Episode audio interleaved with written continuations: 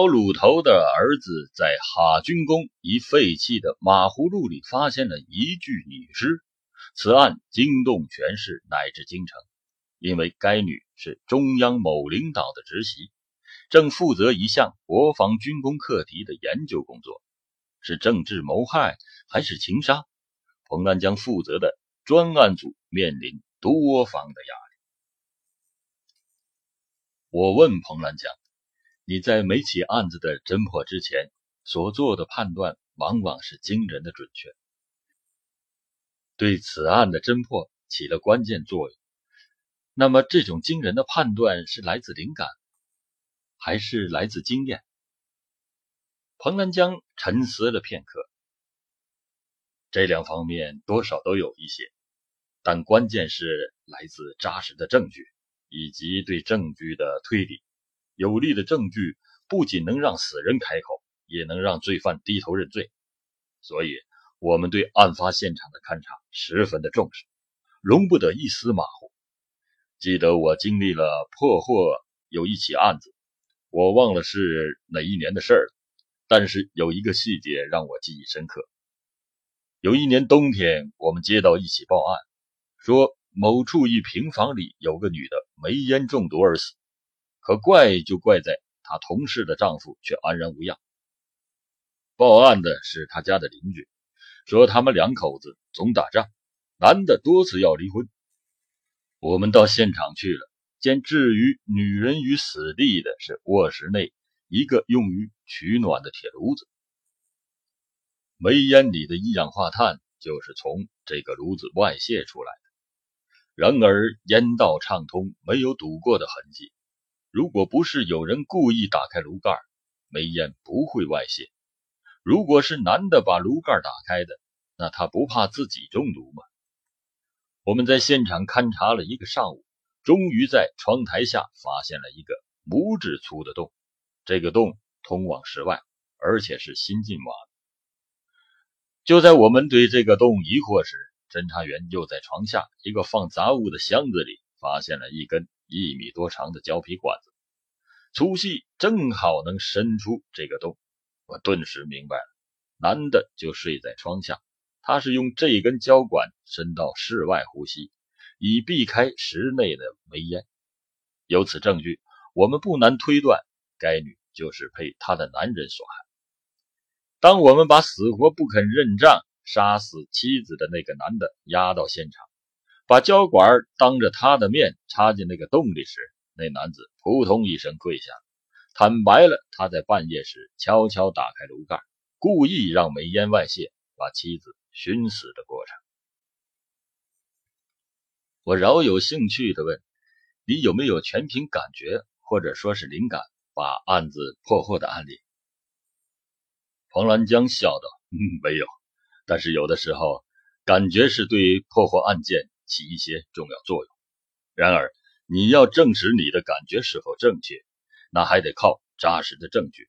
你总不能生硬的对一个人说：“我感觉你就是罪犯，赶快坦白交代吧。”不过，我在破获震惊全市的程晓峰被杀案中，感觉的确帮了我很大的忙。在十年动乱前，哈尔滨市的最高学府莫过于。哈尔滨军事工程学院，它是建国后我国的第一座军事最高学府。第一任院长是赫赫有名的陈赓大将。这座学府不仅培养了军事指挥人才，也培养军事科技人才。现在，军界的许多将军和军事专家都出自这座美丽的学府。对于哈尔滨人来说，这座学府不仅是名气大，而且颇具神秘的色彩。然而，发生在1973年冬季的这起杀人案，又给这座占地面积庞大的学府平添了一些恐惧的气氛。十月三十日这一天的晚上，在军工附近居住的退休工人老鲁头，领着他十五岁的儿子。到军工大院拉了十几天捡到的一些树根，那是军工大院建一个建筑工地挖掉不要的树根。老鲁头在十几天前把上面的土敲掉，晾在一条小路旁，准备干了以后拿回去烧火。刚在家喝过二两烧酒的老鲁头，哼着家乡的小调，推着辆手推车来到晾树根的地方。哎，怎么树根少了一些？老鲁头边嘟囔边东张西望的寻找，借着不远处建筑工地的灯光，他发现了一个废马葫芦里露出了树根。谁这么缺德，把我的树根塞到这儿了？他骂着来到了跟前。和儿子把树根一根一根的往外拽，马葫芦挺深，上面的好拽，可底下的就够不着了。老鲁头让儿子下到马葫芦里，把绳子系在树根上，他在上面拉。儿子很听话，拿着个手电筒就下到五六米深的马葫芦里，工作干得挺顺利。就在老鲁头拉起第四根树枝时，突然从下面。传来了儿子一声惊叫，那声音让人听得毛骨悚然。老鲁头慌忙地问：“儿子咋的了？”只见儿子面色苍白地爬了上来，抱住老鲁头，说不出话来。老鲁头紧张地问：“儿子别怕，下面咋了？”儿子突然大哭起来，他指着马葫芦，断断续续地说：“那下面哪像个死人，摆摆大腿。”别的再也什么说不出来。半个小时后，市局的领导带着彭丹江等一干人马赶到了现场。公安民警先下到里面拍照勘查，然后把尸体吊上地面。这是具女尸，上身衣服被撩到乳房上面，裤子被退到膝盖下，脖子上勒着一条手指粗、一米多长的麻绳。该女身体修长，皮肤白皙，看得出她生前是个文静端庄的青年女子。她上身穿了件非常旧的便服棉袄。经法医鉴定，罪犯先是用钝器击伤他的头部，他倒地以后，罪犯又用砖头往他的脑一侧砸了两下。他昏迷后，罪犯又用绳子将他勒死，然后又被奸尸。确定尸源没费多大劲儿，随后赶到的片警小梁一眼就认出他是军工某教研室的教师常晓峰。彭兰江让他马上找来他的领导辨认。不一会儿，该系的系主任来了。系主任长叹一声：“哎，没错，是常晓峰。”据系主任介绍，常是个正派能干的女教师，今年二十七岁。目前正主持着一项国防科技项目的课题研究。她的丈夫是毛主席秘书胡乔木的亲侄子，她的父亲是南方某个城市的公安局局长。她是十多天前失踪的，当时她的丈夫领着孩子回南方老家探亲去了，家里只有她一个人在家。大概五天前，系主任问和常晓峰同使用一个厨房的。系办公室负责总务的崔学礼，知不知道常晓峰去哪儿了？为什么五六天没来上班，也没有和别人打招呼？崔说：“我还想问你们呢。一周前的一天傍晚，我看见他骑着自行车出去，就没见他再回来。这些天送牛奶的都问，为什么给他家送的牛奶都没有动？”系主任心想：常平时。是个守纪律的人，出门不会不请假的。但是他还是往常的老家发去了询问的电报。第二天，他老家就回了电报，说他没有回家。紧接着，她丈夫就赶了回来。他们系里这两天正为找不到长耳犯愁，没想到他是被人害死了。市局领导当即决定成立专案组。任命彭兰江为组长，让他暂时放弃其他的案子，全身心的投入到幺零三零案件的侦破工作。彭兰江深感这个案件的分量很重，如果不弄他个水落石出，将难以向多方面交代。果然，案发后来自各方的压力接踵而至。首先是胡乔木让他的秘书打来电话，让专案组随时汇报破案的工作进展。其次是军工学院的院长刘菊英少将每天都打来一个电话，关注案情。再就是常小峰的父亲从南方赶来，亲自督战。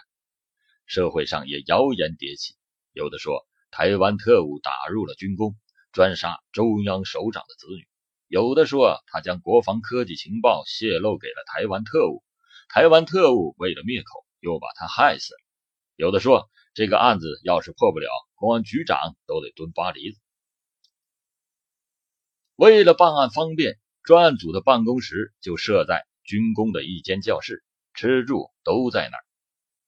在专案组的案情分析会上，大家达到了一个共识：发案时间肯定是在夜晚，案发地就在附近，也就是说在室外发生的。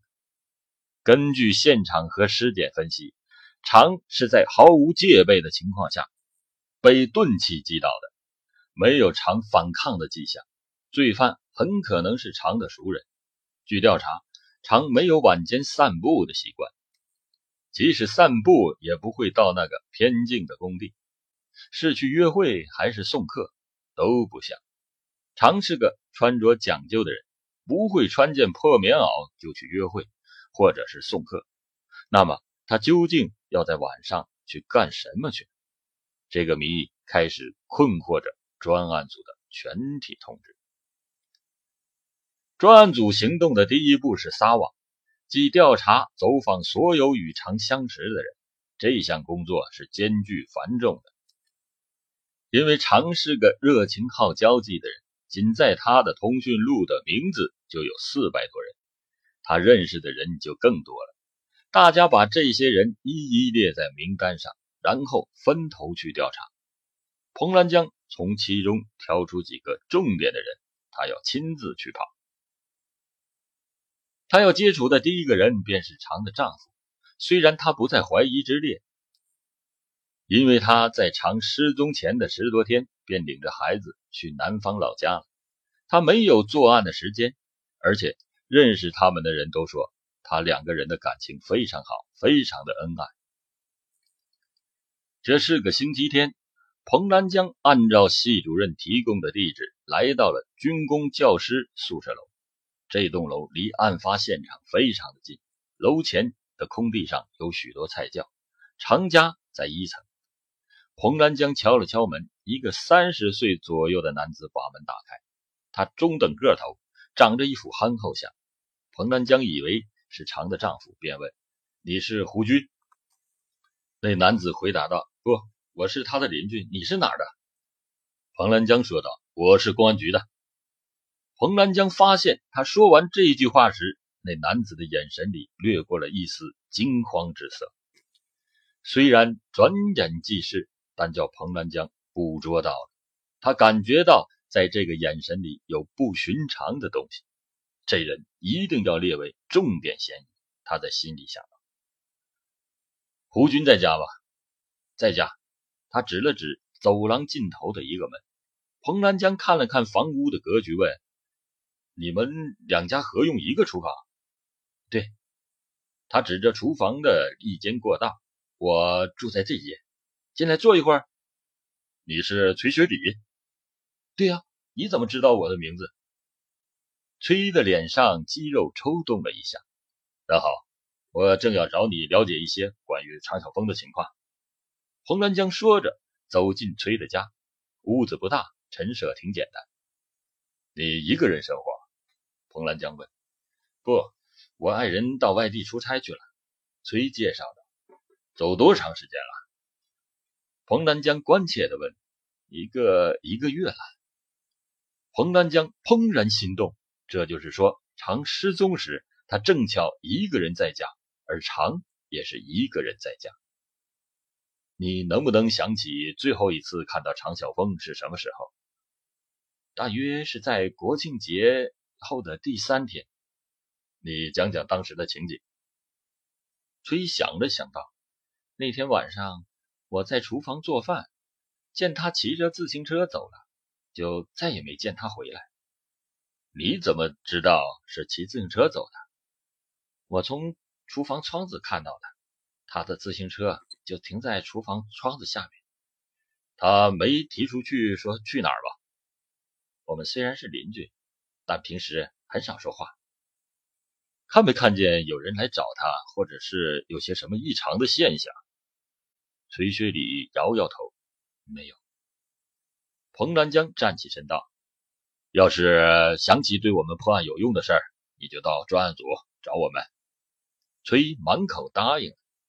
刚从南方赶回的胡军。正在家中翻东西，这是片警小赵吩咐他的，让他看看家中丢没丢啥东西。胡军个子不高，戴着副近视眼镜，显得文质彬彬。他告诉彭兰江，家中除了少了一架海鸥牌照相机和一辆永久牌旧自行车外，没发现丢什么。彭兰江把自行车的车牌号码记了下来，通报了全市各派出所。请求协助查找。第三天就有了音讯，自行车在距离军工很远的郊外发现，是被人遗弃的。正在这时，系主任来到专案组，他谈了发生在系里的一些传言。有人说，胡军去南方后，常晓峰经常召集一些军工的高干子女在家里聚餐谈笑。有人说，常晓峰。还经常夜不归宿，等等等等。专案组对这些传言进行了调查，发现都是谣言。胡军在家时，常晓峰是经常召集军工的一些好友来家聚餐，但胡军走后，常晓峰就没在家搞过聚餐。说常晓峰经常夜不归宿，那更是凭空捏造。是谁在造谣生事？出于什么目的？专案组。决定追查谣言入手，看看是谁想把水搅浑。没费多大劲儿，就把谣言的源头找到。散布这些谣言的不是别人，正是常晓峰的邻居崔学礼。彭兰江对调查的结果并不吃惊，因为他在第一次见崔学礼时，就对此人有种异样的感觉。专案组很快就从人事部门拿到了崔学礼的档案，得知他原来是哈尔滨市下乡知识青年，在绕河某生产建设兵团参的军。他在部队时因偷窃和作风问题被开除党，转业后在系里负责总务工作，表现还可以，给人的印象挺厚道。由于他来系里工作时没有住房。热情的常晓峰主动的把自己三屋一厨中的一间屋子借给了崔学礼住。尽管两家何时意见出发，但从未发生过矛盾。假使崔学礼是凶手，那他是出于什么动机呢？案件的侦破工作在十一月二十二日有了令人心急的转机。崔学礼的邻居向系领导交了一封在崔学礼。家门口拾到的信，可能是崔在开门时从口袋遗落的，而且他还反映了一个情况，就是常晓峰失踪后的一天晚上，看见崔把一个年轻女子偷偷带回家。这女子是什么时候走的不知道，但看出两人关系不错。这封信发自饶河某生产建设兵团，也就是崔学礼下过乡的地方。写信人是个女的，信中写道：“我唯一想念的雪里哥，这里的天气越来越冷，使我每每到晚上就想起你那温暖的怀抱。”当该信转到彭兰江手里，他一眼就在信的背后发现了一行小字：“那台相机不知是我不会使用的问题，还是它有故障，照出来的照片总是不清晰。”彭兰江眼前一亮，相机，常晓峰家不是丢了一台相机吗？他当即向领导请示，要求马上派人去饶河，核实这女子与崔是否存在不正当的关系。信中提到的相机是否是常家丢失的那台？幺零三零案件终于露出了一线曙光。当派往饶河的同志出发后。家里的侦查员们开始着重对勒死常晓峰的那段绳子下了功夫。大家分头把哈尔滨市所有的农杂商店全跑遍，都没有发现哪家商店出售这种绳子。根据市局技术处所做的分析，断定这根绳子一端的插口是新的，很可能是从一根长绳剪下来的。如果找到那根长绳，就等于找到了罪犯。一个大胆的想法在彭兰江的脑海中形成了。他准备把赌注压在最初的感觉上。经领导和有关部门的批准，他决定在崔学礼不知不晓的情况下搜查崔家。但崔家与他的单位很近，骑自行车用不了五分钟，而且他每天总要不定时的回家多次。万一让他撞上，专案组不仅理亏，更会打草惊蛇。在崔所在系的配合下，专案组来了个调虎离山，让崔学礼到牡丹江出公差。为了以防不测，系里派了两个人与崔同去，而专案组则派了两名擒拿高手化妆跟在他们不远处。家里一旦拿下证据，立即发出指令逮捕崔学礼。崔学礼离开哈尔滨的次日，专案组就在崔学礼家床底的箱子里发现了一捆与那根一样粗细的绳。经过技术鉴定，勒死常晓峰的那段绳子就是从这根长绳子上剪下来的，其插口材质吻合。当把这捆绳子拿到系里让大家辨认，另一名总务拍着脑袋连连道：“想起来了。”想起来了，这不是去年崔学礼和我到大连拉苹果时买来捆苹果筐的吗？然后可能让崔学礼收起来了。怪不得在哈尔滨没有找到销售处。彭兰江感到浑身一阵轻松，看来离幺零三零案件破获的日子不远了。他兴奋地骑自行车往专案组赶，一进门就见派到饶河外调的两名同志。正蹲在暖气前烤手，他们一见彭兰江回来，都高兴的迫不及待的说：“组长，没错，那台相机正是常晓峰他家丢失的那台。”接着，他俩讲述了那女子与崔学礼的关系。原来，那女子叫方平，是和崔一起到哈市下乡到饶河。她比崔小两岁，长得娇小媚人。崔学礼缠上了她，利用帮他干农活。和施以小恩小惠，把他笼络住，两人多次发生性关系。在崔参军后，两人仍然保持联系。他许诺等他转业后，帮方平调回到哈市。崔转业后抛弃了方平，与他人结了婚。国庆节前后，方平利用放假回到哈市。他找到崔，让崔不要忘掉旧情，帮他早日回城。崔学礼怕他闹出事儿，便把他悄悄带到家中居住，并送给他一台相机安抚他。方平还提到了一个细节：当崔把他带到自己家时，方平问：“不怕你邻居知道？”崔说了一句：“放心吧，他家不会回来人的。”崔学礼怎么就如此有把握常家不会有人回来呢？很显然，这时常晓峰已经一命归天了。这一点只有他自己才知道。所有的卯都进了槽，彭兰江给牡丹江方面发去了指令。两分钟后，牡丹江回了个电话，说已经把手铐戴在了崔学礼的手腕上。他只说了一句：“我快活到头了。”事后，崔学礼坦白了杀害常晓峰的动机和经过。原来啊。常晓峰的容貌和气质引起了崔学礼爱慕之情，他绞尽脑汁想博得常晓峰的好感。他见常晓峰家的秋菜没有菜窖存放，就把自己家的菜窖加大了许多，让常把自己家的秋菜放进去。然而一切都是徒劳，他在常晓峰眼里仅仅是个邻居而已。两人的文化层次和修养的悬殊，使他虽然。与常近在咫尺，却只能是望洋兴叹。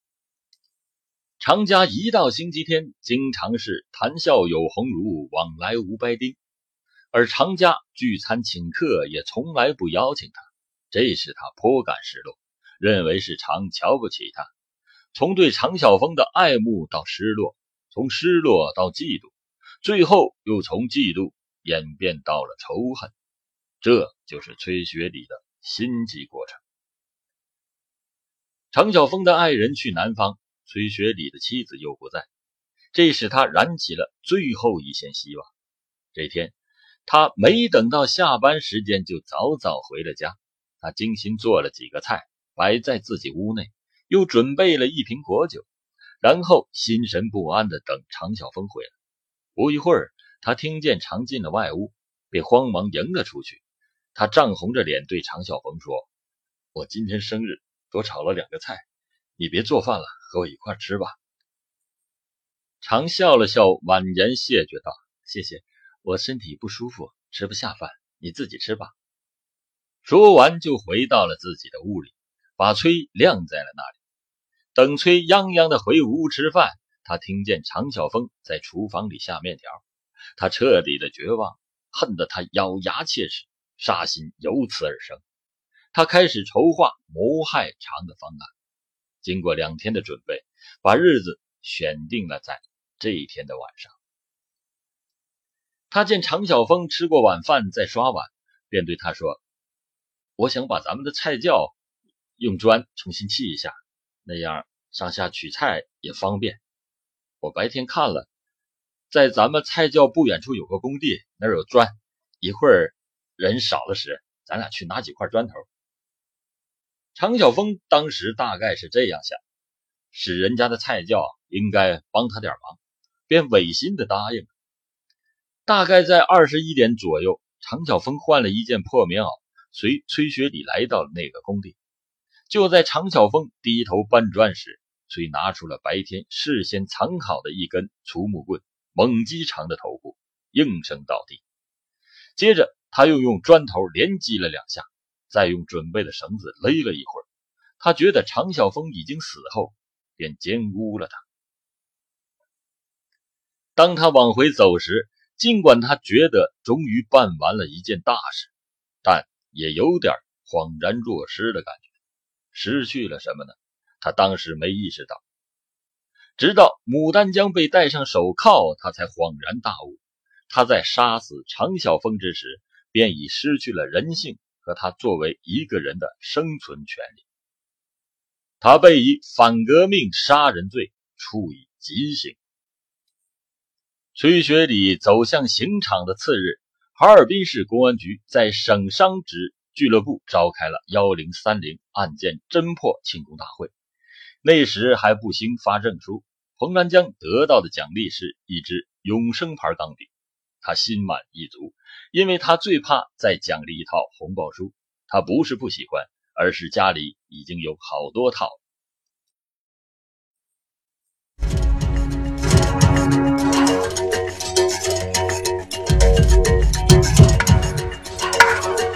这正是设计安抚心定心，长驱鬼魅不休战。